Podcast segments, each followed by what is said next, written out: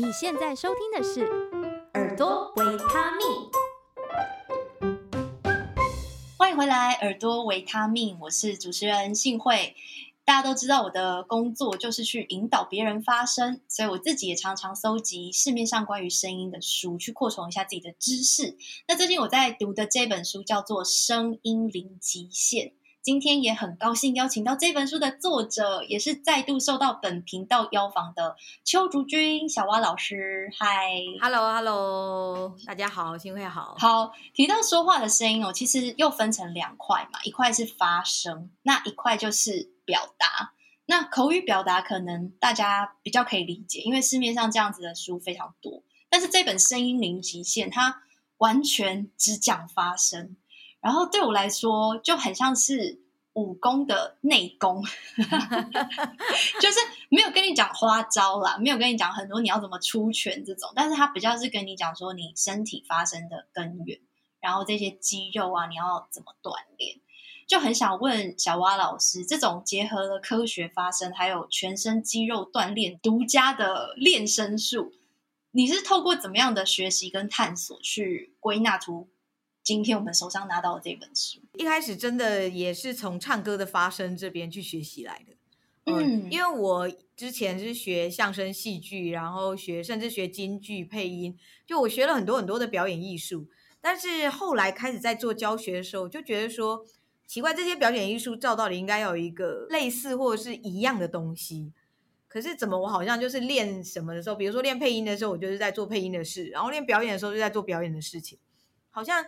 结合不起来，在教学上我会觉得好像不太对，这样子的话没有办法整合成一个很有效的状态。然后，所以我就想啊，那反正唱歌我还没练过，我就特别去找有在教发声的老师，因为我第一个唱歌老师他是真的就是教唱歌技巧的，然后是教可以去参加唱歌比赛啊，教艺人的这样。懂。然后后来我就发现，哎，这个老师好像他教的很好，可是不适合我，那不是我要的东西，所以我又换了另外一个老师。我就有特别去搜寻，就是专门教发声的。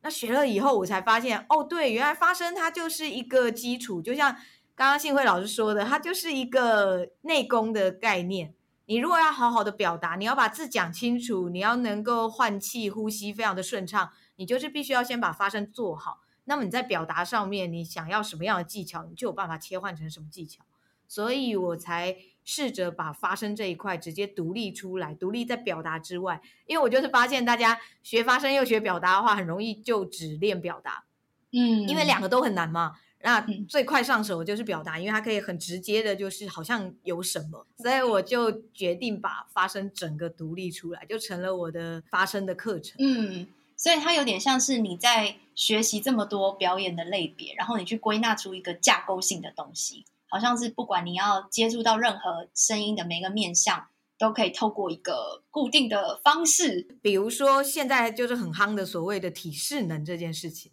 嗯，像我们做任何的运动，其实你都要有基础的体适能概念，你在做任何运动的时候才不会受伤嘛。嗯，我觉得发声就是类似这个东西，它就是你可以学各种不同的声音表达各种声音技巧，包括唱歌，甚至于腹语术这种，像那个蒙古的那种呼麦，只要你的发声是正确的，这些都可以做得到。当然，它也是需要去练了，就是它需要再更精细的去练。可是基础来说，它其实原理都是一样。因为我会教主板嘛，我会教那个主板 快书。我曾经教过一位那个朱宗庆打击乐团的一位一位老师，因为他那时候为了写博士论文，想要学快板，所以他来了解一下快板这种打击乐器是怎么样的。那个时候我跟他做了一个很短暂的交流，我就发现说，其实对他们来讲，当他学会了一种乐器以后，然后他去学别的打击乐器，就是一通百通。嗯，呃，我们以前北曲的一位扬琴老师，他也说，只要是有弦的乐器，他都有办法上手。嗯，就是因为跟他们这样子接触，我就觉得说，诶，那声音其实也是一样的啊。如果我可以学配音，又学相声，又学戏戏剧的话，表示它其实一定有一个原理在那里。就是只要我理解那个原理，一定就是我就有办法去往每一个方向去。这是我为什么会想要很专门的在研究这一块的原因。我就是想要去理解到底声音的源头，嗯、有点像是去找到那个河的上游源头的那种感觉。嗯，那个最根本的东西。这本书就是最根本的源头。嗯，所以这本书也花了你非常多的时间，对不对？一共写了七年。对，每个人都说我在念那个医学院。哦，真的，真的。对啊，并不是每一个作者或是老师会花这么长的时间，然后真的是累积很多心血去提炼出这些内容。然后你的后记里面有提到，你说其实中间你卡关了四年，你在找一种比较具象的方式，应该是说，因为我我的教学一直以来都很个人。也就是比如说学生来，嗯、我就会直接告诉他说：“哎，你现在是什么样的状况？然后你可以怎么做调整？”那每一个人的状况，他可能是复合性的，比如说他可能有一二三四四种四个地方要改善。比如说，好，他复式发声很厉害，就是他其实是有力量的，可是他的身体很紧绷。可是有的学生可能是完全没有力量，但是他是放松的。嗯，对，就是我。都是很个人的，直接去帮他们指导。但是写书不能这样，你如果这样很个人的，哦、大家会不知道说到底在看什么。嗯嗯嗯。嗯，所以等于我写到第四章就是整合性的时候，我就跟编辑说不行，我觉得这个东西这样写别人会看不懂。然后我就开始试着去找到一个大数据，嗯，比如说什么样职业的人容易发生什么样的事，或者是归纳出哦，像刚刚说的核心肌群比较稳定，可是身体比较紧绷的人，他会有什么样的状况？嗯，对，就是开始去做比较大数据的归纳，而且因为我这几年这样一直做教学，有很多的学生，然后有更多的样本，嗯、很多参考资料，对，开始能够这样子去做分类，嗯、最后才把这个部分写出来。嗯，所以卡关那四年也是一直在思索说，怎么样比较系统性的去。讲述这件事情，然后当然也随着那个像你说的样本的增加，就比较会有轮廓。因为我以前很不擅长短讲，嗯，就我非常不会做那种短时间的讲座，因为我就是会非常精细的去告诉学生怎么练，然后非常个人的去针对他的东西去做。可是因为我开始想这个比较大块的东西以后，我就发现，因为我已经开始去理解就是整体的状态是怎么样了，我就比较能够做短讲，然后能够在。短时间之内让大家可以就是很快的抓到一两个他们需要的重点，这也是我蛮感谢我的编辑的部分，因为如果没有写这本书的话，其实我应该是没有办法培养出这方面的能力。嗯，对，就是可能会比较慢了。嗯，就是要变成说把你很庞大的那个知识整理出一个好像有一个小小小小的段落跟重点，然后让大家可以很快速的抓到。嗯、应该是说我以前太细节了，嗯，就非常个人化。所以没有一个大的范畴，嗯、因为等于这个东西就是发生这一块，我不像像那个呃，我的推荐序里面有一位杨艺莹医师嘛，嗯，他那个时候来跟我交流的时候，他就非常讶异，说我完全没有医学背景，我竟然有办法做出跟他们类似的东西，虽然方式是不一样。嗯那等于就是这一套发声是我学各种的表演，包括我学唱歌的发声，然后我自己去统整出来的。所以刚开始我其实老实说，我真的也不知道我自己到底在教什么，我只是能够去了解我自己是怎么说话、怎么发声的，然后我把我自己实验出来的东西套用在学生身上。所以一开始他变成只能很个人，就是我只能告诉他他是怎么样。我也没有想过说要把它变成一套系统或者是一套比较完整的学说吗？是这样说吗？就是 完整的系统这样的概念，因为我会觉得反正一个人来，我就帮助他把他的东西调整过来就好。是因为写了这本书，他必须要面对完全不理解的大众，是他并不是来到我面前，我看到他什么样子，我帮他调整，而是他看我的书去理解这个东西是什么的时候。它是另外一个面向，所以我变成要从更宽，就等于是比较大范围的方向去看我现在在学，或者是我自己在研究的这个东西。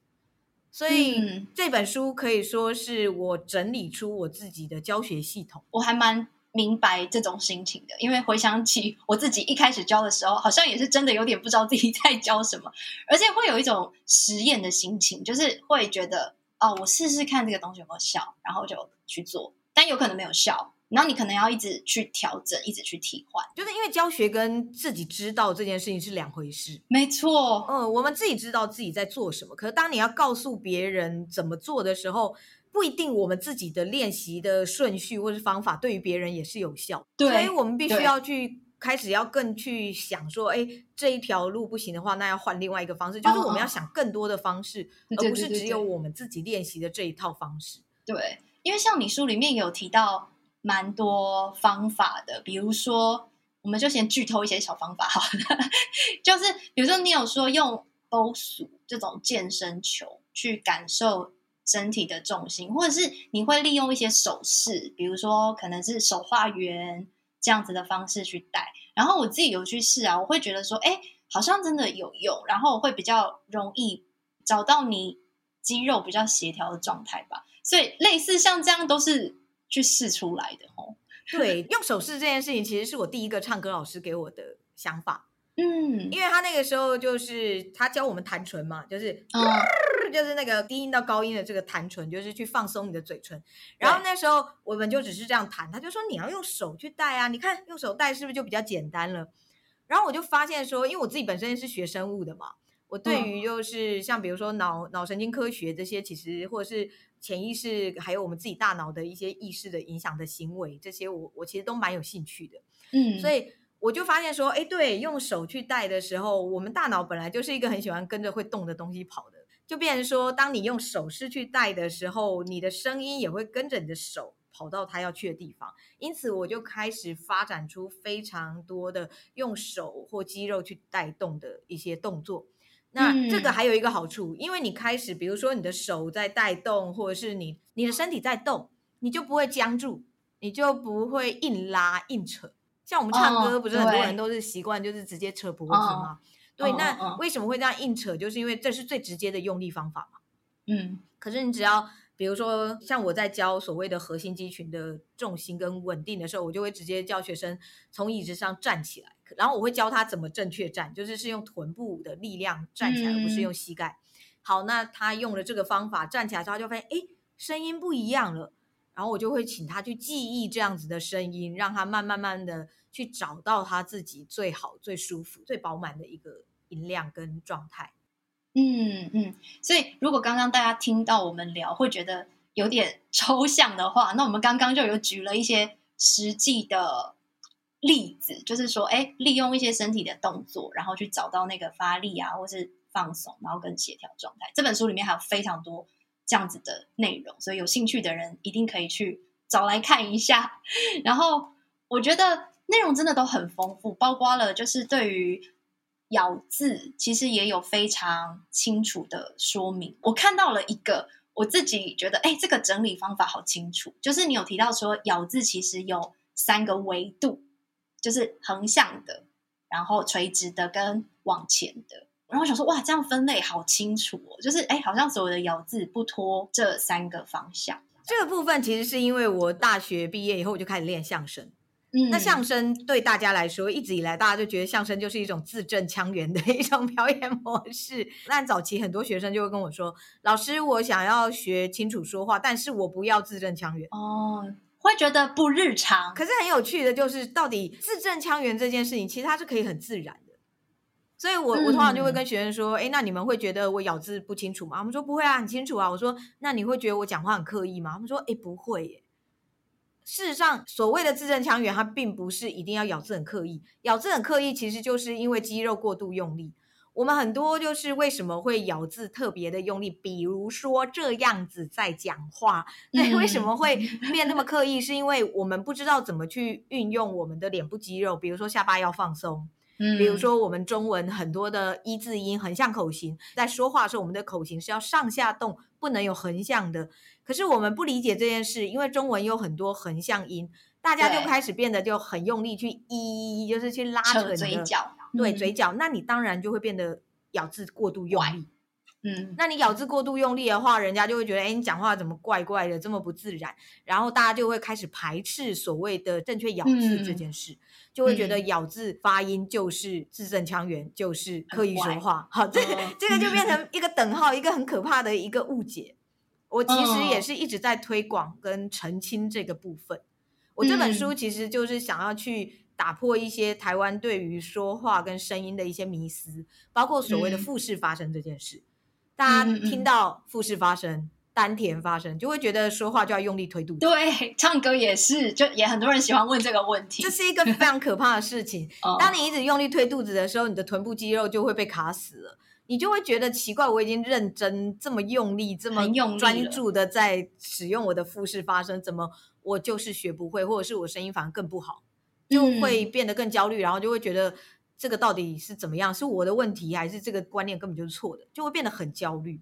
嗯，还有包括就是说话，他很多人就会觉得啊，就是嘴巴在说啊，或者是声带在用，嗯、就是我就是在不停的在破解这些迷思，在我的课程上，我就是一直让我的学生们去培养所谓关于说话，它其实就是一种全身性的运动，然后它必须要在放松的状态下用力，嗯、也就是该放松的地方要放松，该用力的地方要用力，让身体达到一个平衡跟协调的一个状态。嗯，因为这个状态我自己也蛮认同的。我一直觉得发声是一个动态的平衡，就是我们会倾向从单一的点去看这件事。比如说丹田到底要不要用力，肚子到底要不要用力，就是它不是单向的，它是很多个维度，你要一起去搭配跟调整的。对，其实从头到脚，你如果用大块的来细分，至少就有十个地方，你在讲话的那一瞬间，十个地方会同时动，而且方向力量都不一样。嗯，我们简单来说，比如说眼睛就是往后撑住，然后脸颊是往上用力，嗯、下巴是往下放松的。我们光就脸就三个不一样的方向跟 力量，嗯、更不要说脖子以下，你身体所谓的核心肌群，就是复式发生这件事情，你要用到的更多的肌肉。嗯嗯嗯嗯嗯，读这本书的时候才会觉得还蛮有感的，因为我就是自己越教也会越觉得，它真的是这样子，它就是要很多个地方。都要同时去协调跟配合。你现在锁定的是耳朵维他命。如果你喜欢这样的节目内容，请在 Apple Podcast 留下五星好评，并且分享给你有需要的亲朋好友，或者以实际的行动支持。点选节目资讯栏的赞助连结，请我喝杯咖啡，让我们一起创作更多好听的节目。在这本书的最后一章啊，就有讲到了我们人体不同的共鸣，有讲到，比如说大家可能都听过的嘛，口腔啊、鼻腔、头腔、喉腔、胸腔。然后，因为我自己最近也在上一个国外的声音的线上课，然后也在讲共鸣这件事情，所以我就还蛮好奇的，老师能不能示范这一些不同共鸣的声音，然后要怎么样知道自己是哪一种？其实最简单的就是鼻腔共鸣，嗯、因为因为鼻腔共鸣基本上就是有鼻音，嗯、所以所谓的娃娃音这件事情，它其实就是在鼻腔共鸣。嗯呃，然后如果你讲话的时候，比如说像我现在这样，有些男生他声音比较低，可是他就是讲话的时候也是鼻音比较重，这个也是你在说话的时候，嗯、你的声音凑到了鼻腔，可是它不代表就一定是鼻腔共鸣哦。鼻腔共鸣的话，它其实跟凑到鼻腔这件事情又是稍微有一点点差异。但是一般来说，只要你的声音有鼻腔，它就是算是鼻腔共鸣。简单的来讲就是这样。好，这个是最容易辨别的。那我们在说话上面，一般我们常见的大概就是口腔跟喉腔共鸣这两种。口腔跟喉腔共鸣，它最大的差别就是口腔共鸣它是往前推的声音，所以它的声音会像是比较往外放的。然后喉腔共鸣的话，它的声音是往内收的。所以一般来说，如果是同一个人在说的话，大部分人会觉得喉腔共鸣，它感觉比较柔软，然后会比较温柔的感觉，嗯，声音会比较柔和。可是口腔共鸣的话，他会感觉比较放，然后是比较活泼、比较热情的，嗯。怎么样去知道自己到底是什么共鸣腔？对，好，最简单的就是 口腔、鼻腔、头腔这三个是外放的共鸣腔，所以说话的尾音都是往外丢的。嗯，以我来说，我就是属于口腔共鸣的人。你看口腔共鸣的人说话的特色，就是我的最后一个字都是往外推的，嗯，我都会是往外推，把你的声音丢出去。那鼻腔的话，就是进到鼻子嘛，它也是往外推的。那头腔共鸣的话，嗯、基本上它也是往外推的。那因为它的声音又高，所以它的讲话速度又会更快，而且就会感觉比较好像比较高、比较尖的那种感觉，嗯，嗯，所以其实这三种声音它就是外放型的，你只要去听。它就是会感觉比较用力，或是比较跳跃，然后尾音也是往外推的。那喉腔跟胸腔，它是属于往内收的。因此，现在很多人的喉腔，它其实是，比如说像我现我是口腔共鸣的人，那我为了要去做到喉腔的状态，我就会直接把我的声音压低，然后变成这样，我就会觉得我现在是在做喉腔共鸣。但你会发现，我现在在讲话的时候，有一点点就是需要比较大的换气，而且声音是卡住的。嗯嗯，呃，这个就是直接从口腔去压到喉腔的结果。喉腔跟胸腔它是属于内收型的共鸣腔，所以它的声音会是往内收，有点像是我们我们那个仰头漱口不是会呱呱呱呱呱这样子吗？对，就是感觉声音在口腔里面转动的那种感觉。嗯，哦，所以因为喉腔跟胸腔它是属于比较低的，就是如果以同一个人来说。它是属于比较低的共鸣腔，因此呢，它的音阶听起来会比较低，然后它又是内收的尾音。哦，我现在如果刻意的讲话的话，你会发现我的后面那个字会收进去，而且好像有点小小的转一个圈的那种感觉。嗯，这个就会是内收型的，然后比较低音的共鸣腔。所以为什么喉腔跟胸腔听起来攻击力没有那么强？我在课堂上都会跟学生说，很像是狗跟猫的声音的差别。狗就像是口腔共鸣，因为它就是啊啊啊一直往外丢嘛。那猫就是喵，就是往内收的。哦，感觉比较绕。对，所以我们在猫就是，除非它是非常生气的状态下，不然你就会觉得猫好像比较温和。狗好像随时随地就是一直好像有攻击性，暴冲。对，其实只是因为它们发生的方式的不一样而已。嗯，那最后那个胸腔共鸣啊，因为它也是内收的。可是它不会那么温柔，是因为它的共鸣腔是最浑厚的，有点类似低音喇叭。嗯，哦，低音喇叭的感觉。那像我的话，因为我是高音的人，所以我的低音就没有办法低到太多，我顶多只能到这样。哦，嗯。可是大家会发现，我到低音的时候，就是我的声音的那个厚度会比我在讲喉腔共鸣的时候会再多很多，因为它必须要用非常大的所谓的核心肌群的力量，去把你的声音拉到类似胸腔的位置。让它在这个比较宽阔的胸膛这个地方做共鸣，所以它会感觉好像比较大的空间的震动，因此它会听起来比较厚实。嗯，对，这个其实是我们在配音里面，我们为了要去做各种不同声线，像如果我要配男生的话，基本上我一定是用胸腔共鸣在走，因为不这样的话，那个那个厚度不会出来嘛。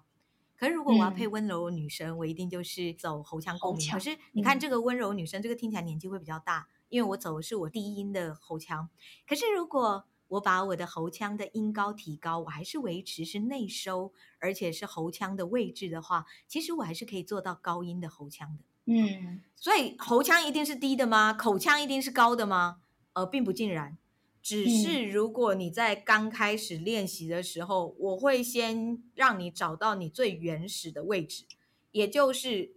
越高音的它就是外放的声音嘛。越低音它就是内收的声音，嗯，所以我会先让你找到正常的口腔跟你低音的喉腔，找到了以后，你要稳住那个共鸣位置，然后再去做音阶的变化。嗯，这件事情是比较难的，嗯，而且它比较抽象，你必须要先练会了基础的，你才有办法去做这件事。不然配音员怎么可能会就是比如说都是这样温柔的声音，可是他可以做出就是比较年轻或者是比较轻快的这种温柔女生，跟这种讲话比较慢，然后就是感觉年纪比较大的女士，就是为什么我们可以去做出这样变换，就是因为我们确认了正确的共鸣腔，我们才去做声音的转。呃，音阶的转换，这两个是要分开去理解的。当你在对发声不理解的时候，嗯、你就会硬去练。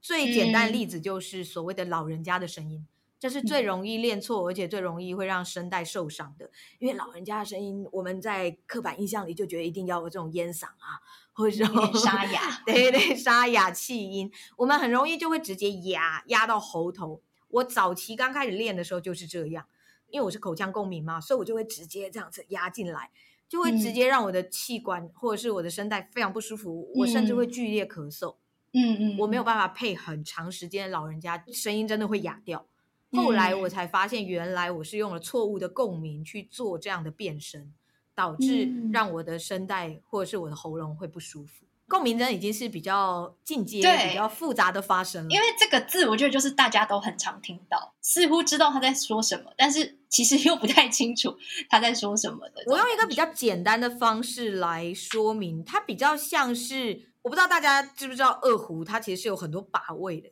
嗯，像吉他，吉他也是有很多、啊、很多把位嘛。嗯那些把位啊，它其实就是共鸣腔的移动。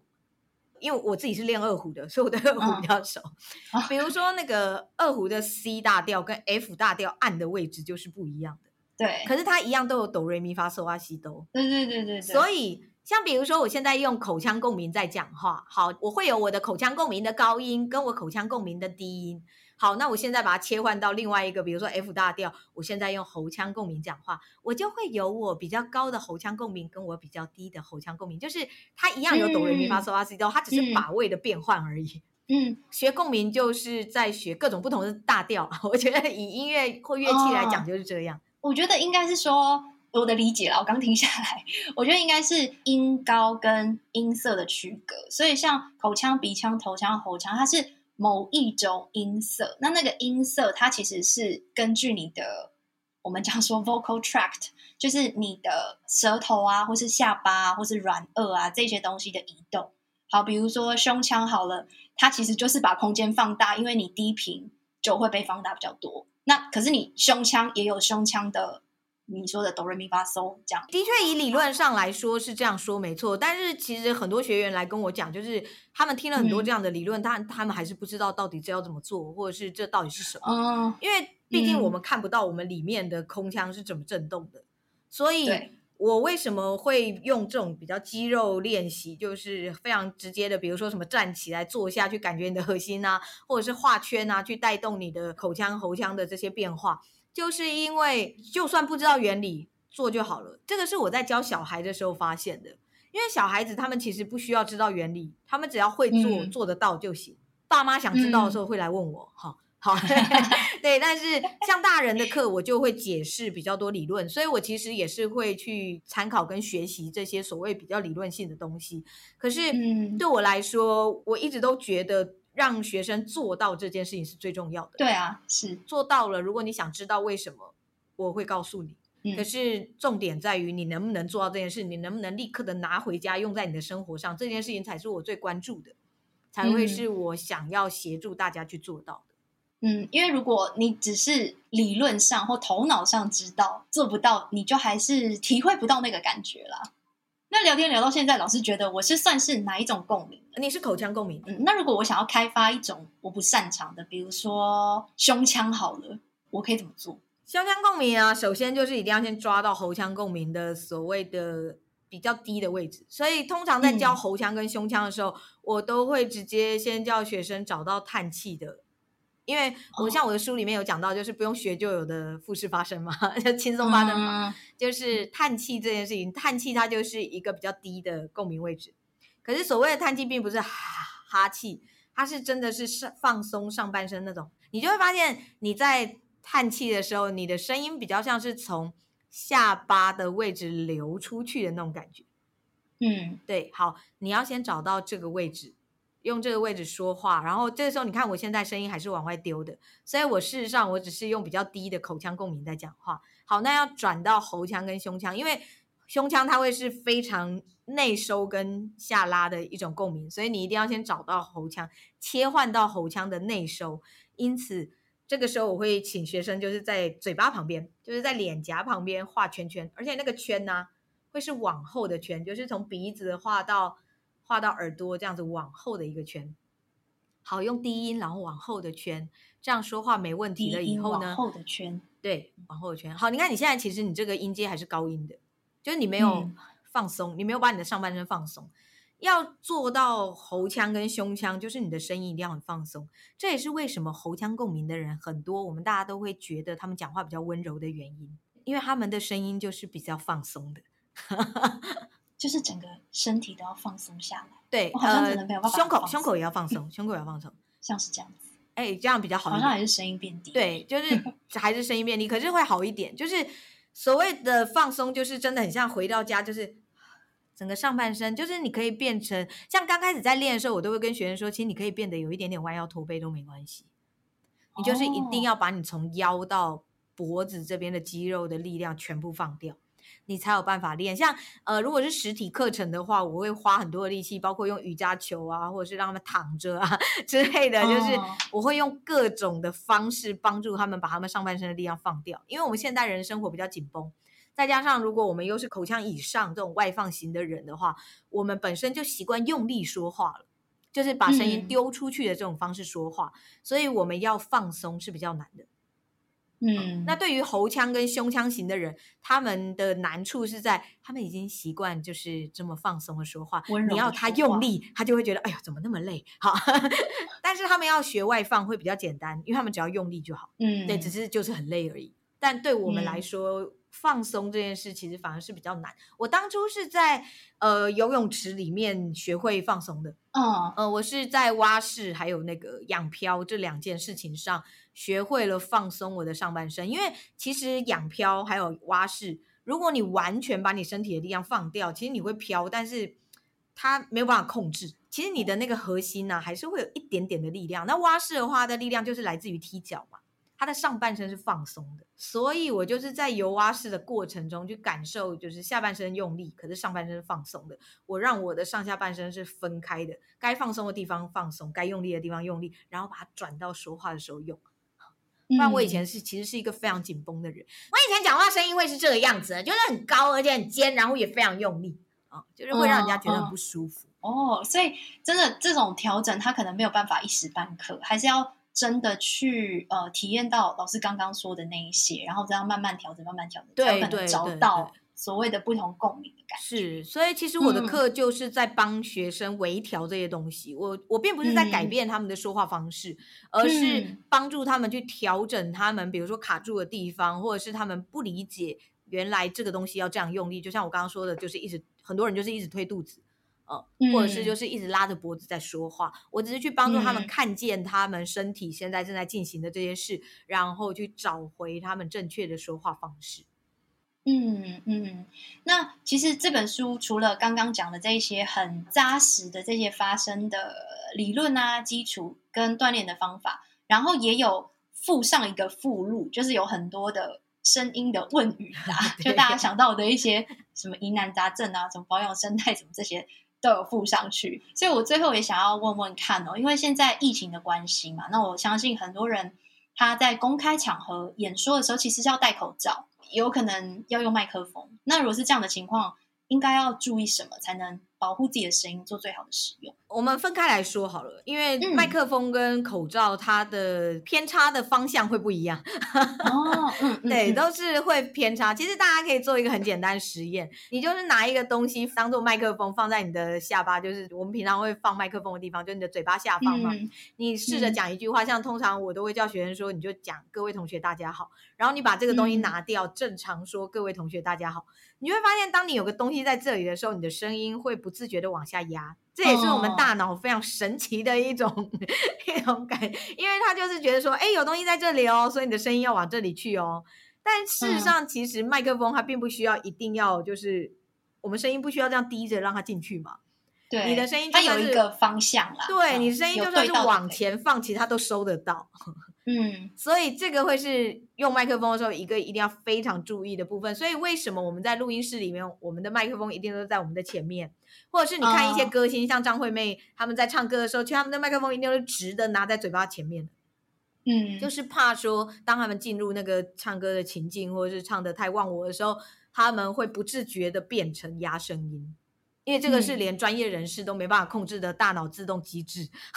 嗯、所以在拿麦克风说话的时候，真的要非常注意。你一定要大概每十到十五分钟，你就要提醒自己，就是声音是要往前的，到你的听众的，嗯、而不是要往下进到麦克风里的。嗯、要不停的去提醒自己，让你的声音是往前走。好。那这个是麦克风。关于戴口罩这件事情，戴口罩它又是另外一个状况，因为口罩它是前面有一个东西挡在那里。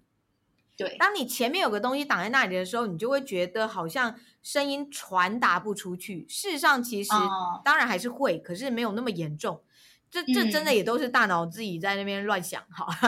也不能说乱想，就是它的那种自主机制。所以我们就会觉得好像声音出不去，嗯、是闷的，嗯、因此我们就会想要更用力或是更大声说话。如果你又不知道怎么用正确的核心的话，你就会不自觉把你的上半身往前推，就是你的前胸、你的胸口会往前推。嗯、推了以后呢，你就觉得卡住了，不好说话。这个时候你就会把你的脖子往上抬，你就会觉得哎，呼吸道变畅通了耶，哦，而且声音也变亮了耶，真好。然后你就变成你的身体会过度的前倾，或者说上半身过度紧绷，然后因为脖子上抬，你的声带被拉扯住，你就会觉得不舒服，而且会。你看我现在就是会吞比较多口水，因为 我现在在示范这个动作的时候，就是我的口水比较不容易回到我的喉咙里，它没有办法成为一个回向的机制，它就会喷出来 啊。就是很多人讲话容易喷口水，嗯、也是因为身体前倾、紧绷跟脖子过度的拉扯造成，其实都是环环相扣、息息相关的。嗯，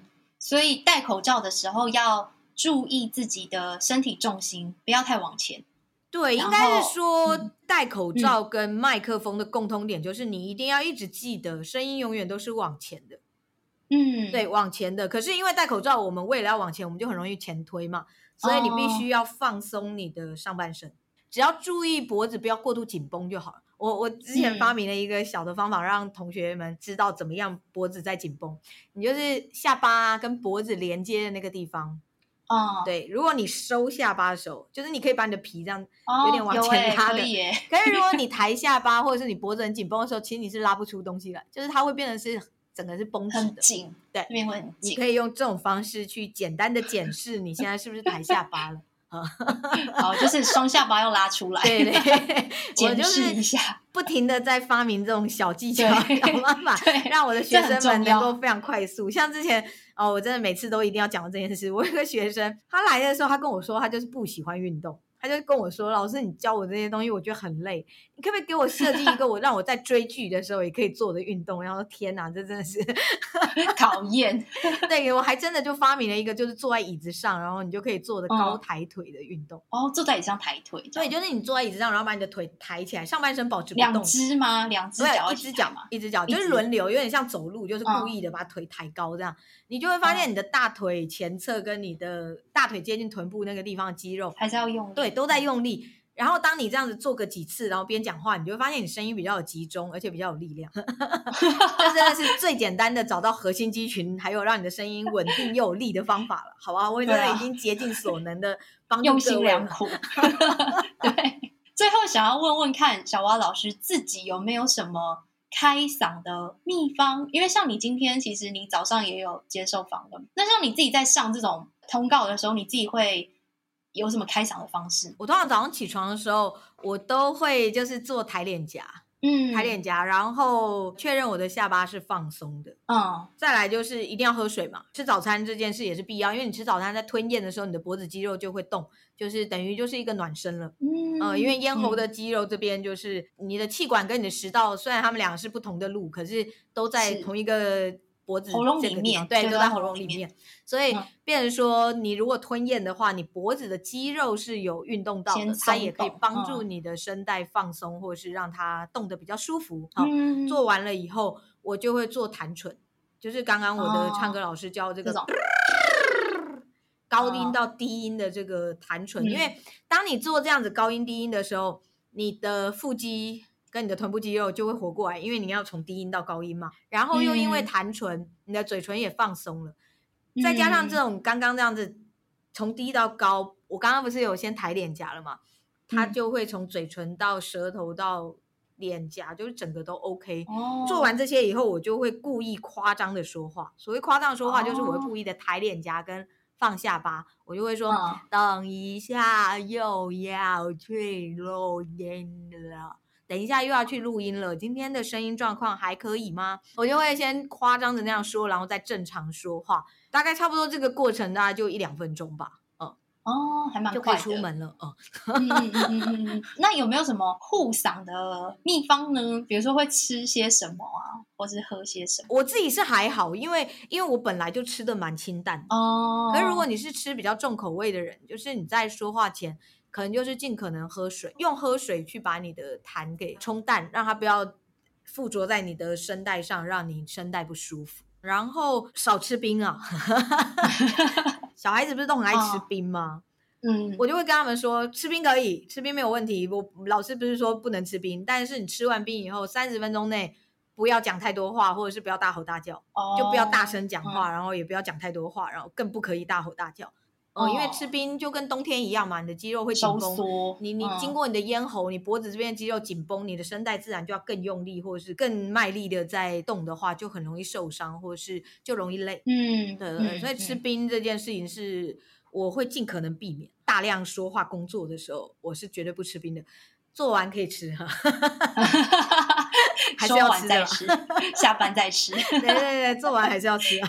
好，那就给大家参考一下喽，少吃冰，然后不要吃太重口味的东西。啊不不，吃重口味可以，喝水喝水啊，要多喝水。对，不然有些人会说他不吃那种重口味，就是人生无味，没有意义。对对对对，没没有叫你不要吃，只是说你可以用喝水去帮助，不要让你说话的时候这么不舒服。好，那最后要来问问看小蛙老师，这本新书有没有什么活动？我们有打算在十一月十九跟十一月二十七这两天，就是礼拜六跟礼拜天的下午，嗯，两点到三点半，我们会办就是评书入场的发声讲座。好，哦、嗯，对，很划算哦。对，那万一来不及买书怎么办？没有关系，我们现场也有卖哈。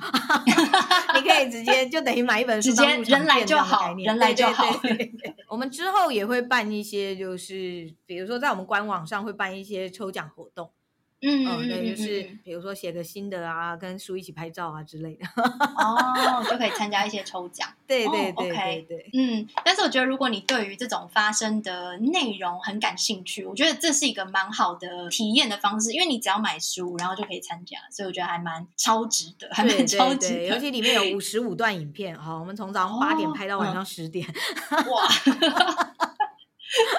对，这本书真的可以跟大家介绍一下，它大概分四个章节嘛，会从认识发声位置跟构造，然后说话肌肉的运作啊，讲到说怎么让声音清楚饱满、轻松又舒服的说话方式，大概会是这本书的内容。对对，就是先教基础概念，然后放松伸展嘛，然后进入核心肌群，嗯、核心肌群以后就是口腔所谓的舌头这边的肌肉，让你的声音能够更清楚，因为舌头它其实也是、嗯。